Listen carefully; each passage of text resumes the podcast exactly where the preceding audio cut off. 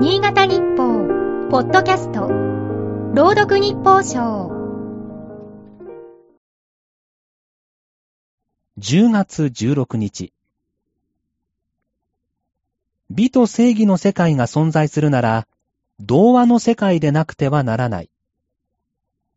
こう指摘したのは、上越市出身の児童文学作家、小川未明だ。一面の真理をついている。虚構ならば、聖者を描きやすい。裏返せば、現実はそうはいかぬということか。人の数だけ、国の数だけ正義がある。なんとも厄介で難しい。人によっては、マスクをしない人を咎めるのは正しい行いであり、国によっては、戦を仕掛けることも悪とはみなされない。ウクライナ侵攻を続けるロシアも、声高に正当性を叫ぶ。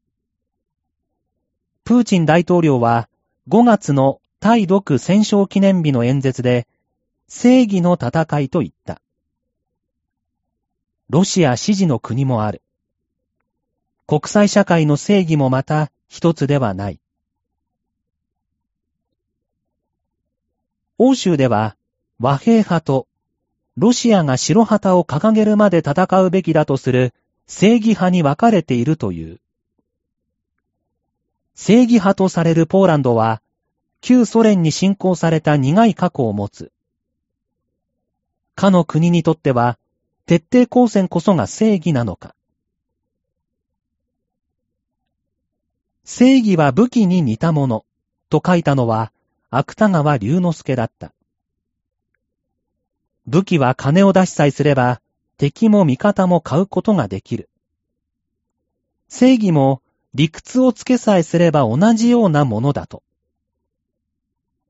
日本を代表する作家の言葉は示唆に富む。歴史を振り返ってみれば、正義の戦いで多くの血が流れた。悪の打倒を掲げた正義の味方が残酷な振る舞いをしたこともあった。ロシアも自己に都合のいい理屈をひねり出し、正義を振りかざす。テロへの反撃と称して民間施設にミサイルを撃ち込んだ。その正義の形は醜く、歪んでいる。